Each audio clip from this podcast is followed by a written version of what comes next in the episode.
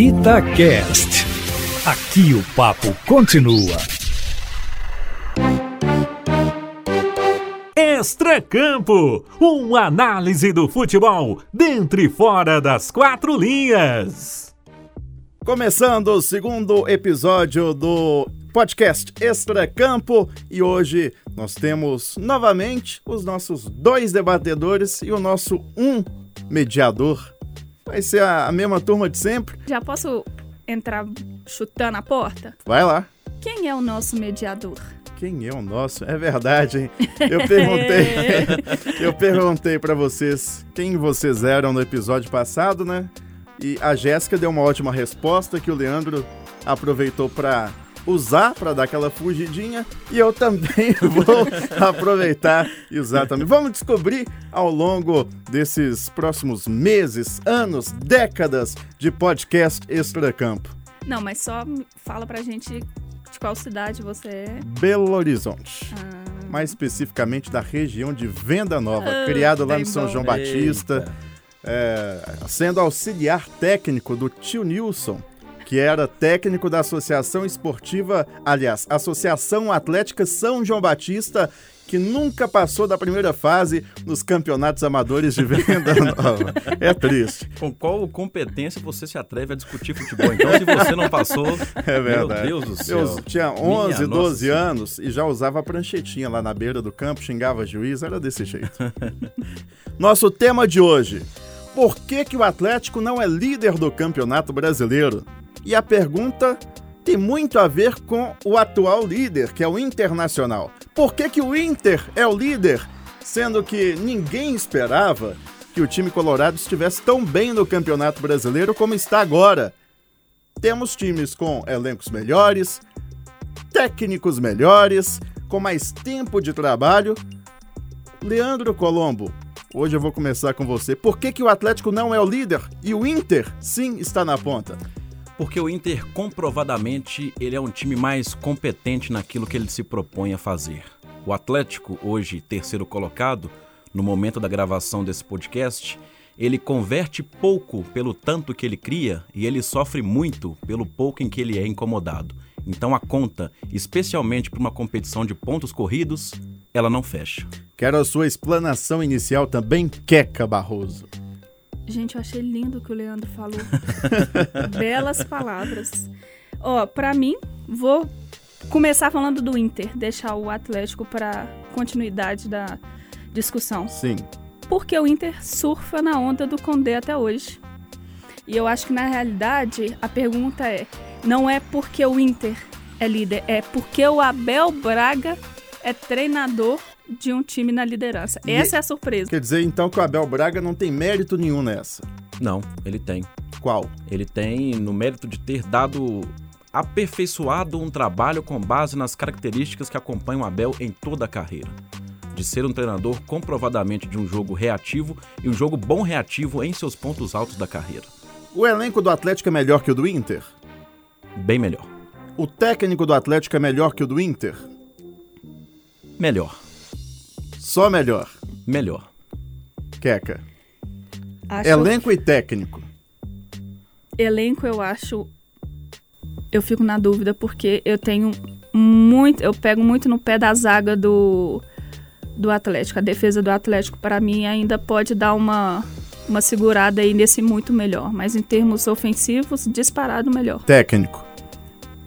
aí na teoria Sampaoli é melhor mas na prática até onde a gente está vendo em termos de de currículo Não sei se eu tô ficando doido, não sei se eu tô na década de 90, mas eu perguntei para dois analistas quem é melhor, Sampaoli ou Abel, e houve dúvida.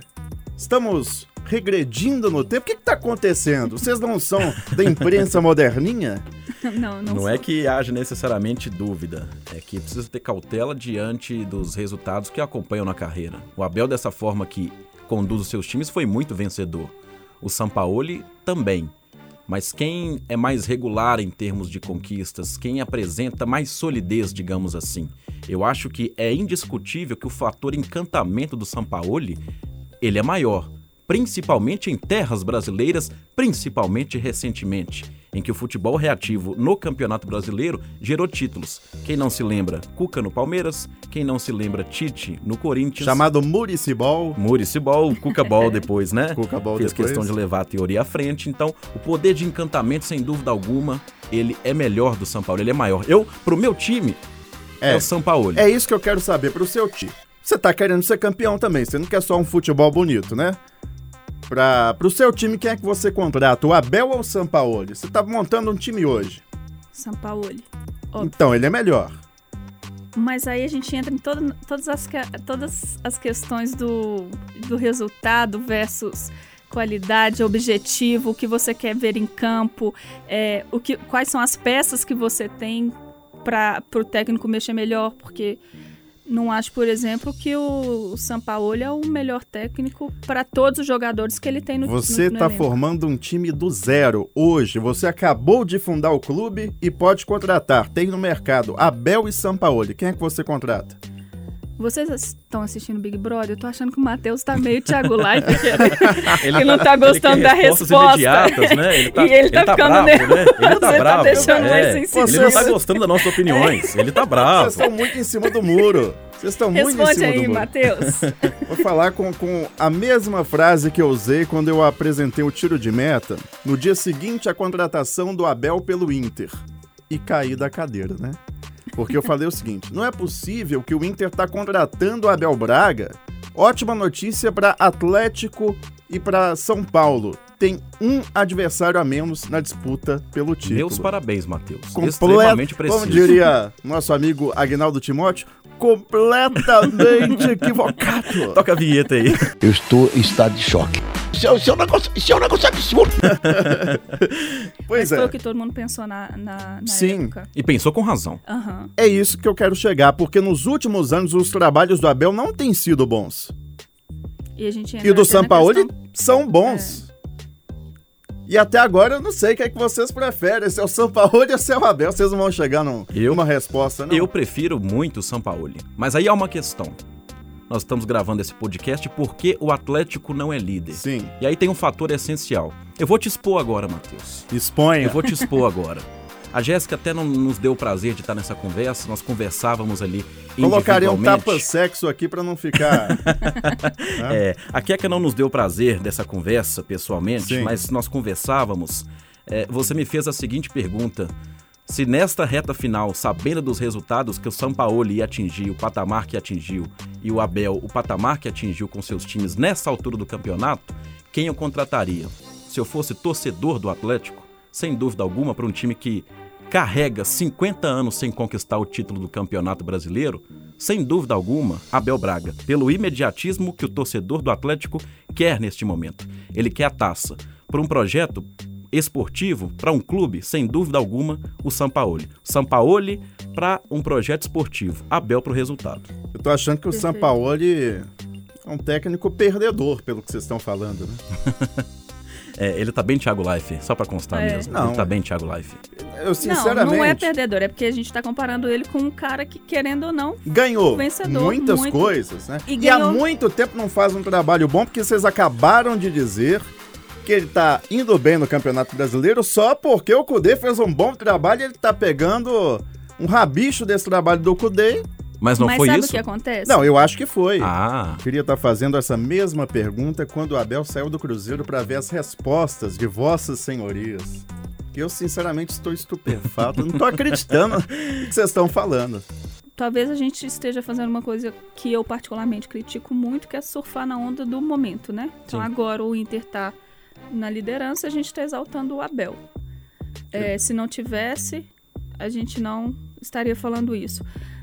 Mas, com as circunstâncias do momento, não tem como você não, não, não achar que. É justamente pelo que você falou no dia que ele foi contratado. Era óbvio que o Abel não ia dar, dar certo. Todo mundo já pediu pro Abel aposentar como treinador, Sim. sabe? E ele tá fazendo um trabalho que, cara, só pode ser um cara foda no psicológico nesse momento. ia falar entende? outro Ia palavrão. falar outro palavrão. E falei palavrão do mesmo jeito. Eita, nós. É importante falar que o Abel é melhor para o internacional. São Paulo é melhor para o Atlético, porque o Abel pegou um time pronto Perfeito. e o São Paulo está formando um time com o Atlético. Então, para o Atlético, o São Paulo é melhor, para o Inter, Abel é melhor. Perfeito. Mas a minha pergunta é: quem é o melhor técnico dos dois? Jorge Sampaoli. Concordo. Amém.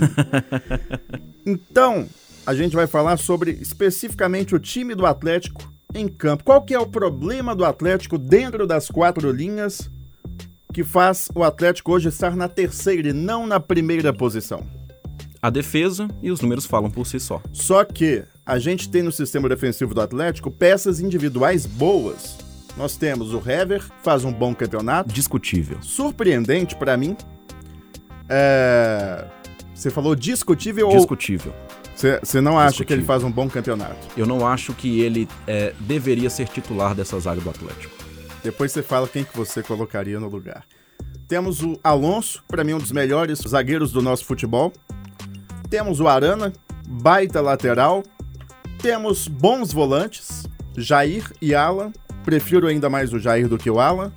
Por que a defesa do Atlético não vai bem? É uma questão de sistema defensivo e não de peças?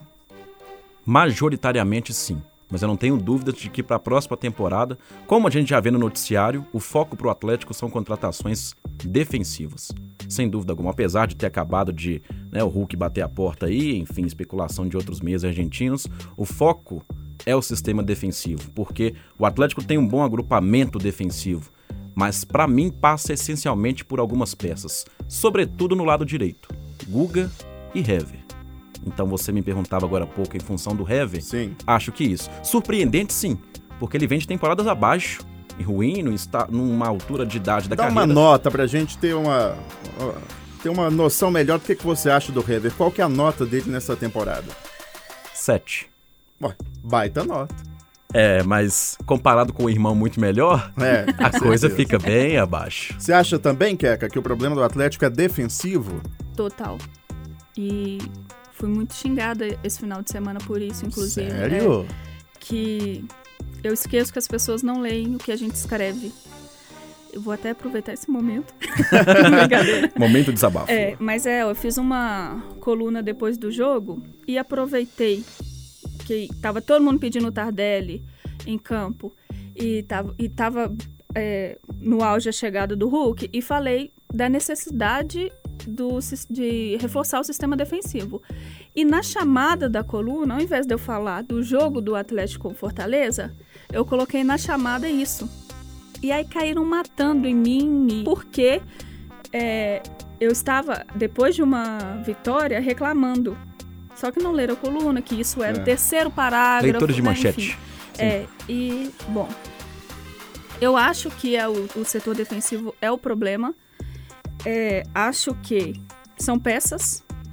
Não concordo que o Hever deva ser titular, mas não vejo ninguém melhor que ele no elenco. O que aí fica a minha alerta de que legal trazer Hulk, legal queremos o Tardelli, mas a gente precisa falar da zaga de peças para serem titulares e peças para o banco. Então, assim, ali, ali o problema é maior. E o Alonso, indiscutível, O irmão melhor, o irmão melhor. bem melhor. É. o Guga é o 880. Ele faz um puta jogo e faz um, um jogo ruim. E, e ele apoia bem o, o ataque, às vezes, sendo que o ataque nem precisa tanto desse apoio. E é ruim na defesa. Muitas vezes ele compromete lances importantes. E o Arana, pra mim, tem um problema muito grande. Que não é dele, mas é com ele Qual? ele é a peça-chave do Sampaoli de uma forma que às vezes ele é crucificado de ter que andar de ter que ir muito por meio ou ou segurar na zaga sabendo que ele é um que ele apoia muito bem quando por exemplo no último jogo ele colocou o, o Vargas como ponta isso mina o Arana que é um, um jogador De profundidade. de profundidade e que precisa dessa liberdade. E como ele é bom, o que, que o Sampaoli faz? Não, preocupa não, se eu precisar eu boto ele no meio, se eu precisar ele... ele. Então assim, mina o cara e mina um pouco é, a capacidade do time, a liberdade de outros caras lá na frente, sabendo que o Arana vai chegar bem, vai apoiar bem. Então ele é um problema, ele tem esse problema, coitado.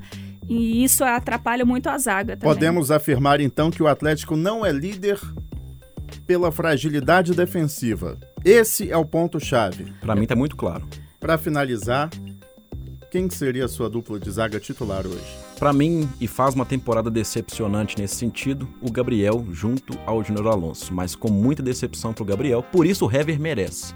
Ele não tem para mim condições de ser titular por mais uma temporada. Nessa, literalmente deu pro gasto. Porque se perde de vista, se a gente fazer uma rápida análise, o São Paulo chegou no Atlético e qual é o setor majoritariamente que ele pediu reforços? No ataque, porque o jogo dele é baseado no ataque. Para a segunda temporada, eu tenho certeza. Eu volto aqui na segunda temporada para a gente elencar que as contratações do Sampaoli foram majoritariamente defensivas. E aí, Queca? E se fosse igual aquele Santos do Neymar, que fazia cinco e tomava quatro, ah. ok. Só que o Atlético perde 200 chances por jogo e aí um contra-ataque perde jogos absurdos. Vamos encerrar então esse episódio número 2 do Extra Campo o toque final. Dessa vez não é autoral, é do nosso Carlos Eduardo Mansur, que assinou né, numa coluna em 2017. Grande Mansur. Grande Mansur. A necessária poesia para trazer um pouquinho desse embate entre estilos de jogo que a gente disse aqui, entre Abel e Sampaoli. Se há algo que não se escolhe em futebol, é o resultado. Não há estilo e sistema capazes de assegurar que a bola entre. O que se escolhe é a forma, o caminho. Mas é inevitável que, ao decidir de que forma se tentará vencer, decida-se também seu lugar na história, na memória afetiva das pessoas.